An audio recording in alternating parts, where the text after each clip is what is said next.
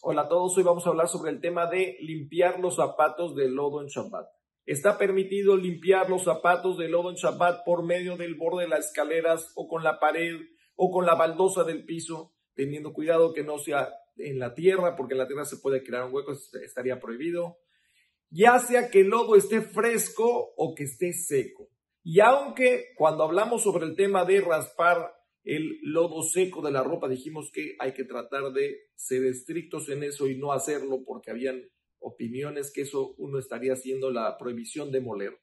Aquí que lo estás haciendo no con la mano, pero lo estás haciendo con el pie, que le ahariad estaría permitido, porque estaría haciendo una cosa de Ramadán que le ahariad y aparte hay quienes permiten hacerlo, entonces no habría la necesidad de ser estrictos, puedes quitar el lodo ya sea que esté fresco o que esté seco. Lo que no se permite es quitar el lodo de los zapatos por medio de un cuchillo, ya sea que lo hagas con el filo o con el mango del cuchillo, o quitarlo con la uña. Eso estaría prohibido, ya que podría la persona caer en el isur de memajek. Si es que al momento de quitar el, lodo pelas un poquito el zapato, estás haciendo un isur de memajek, que Besat ese tema de memajek lo estaremos tocando en otra ocasión.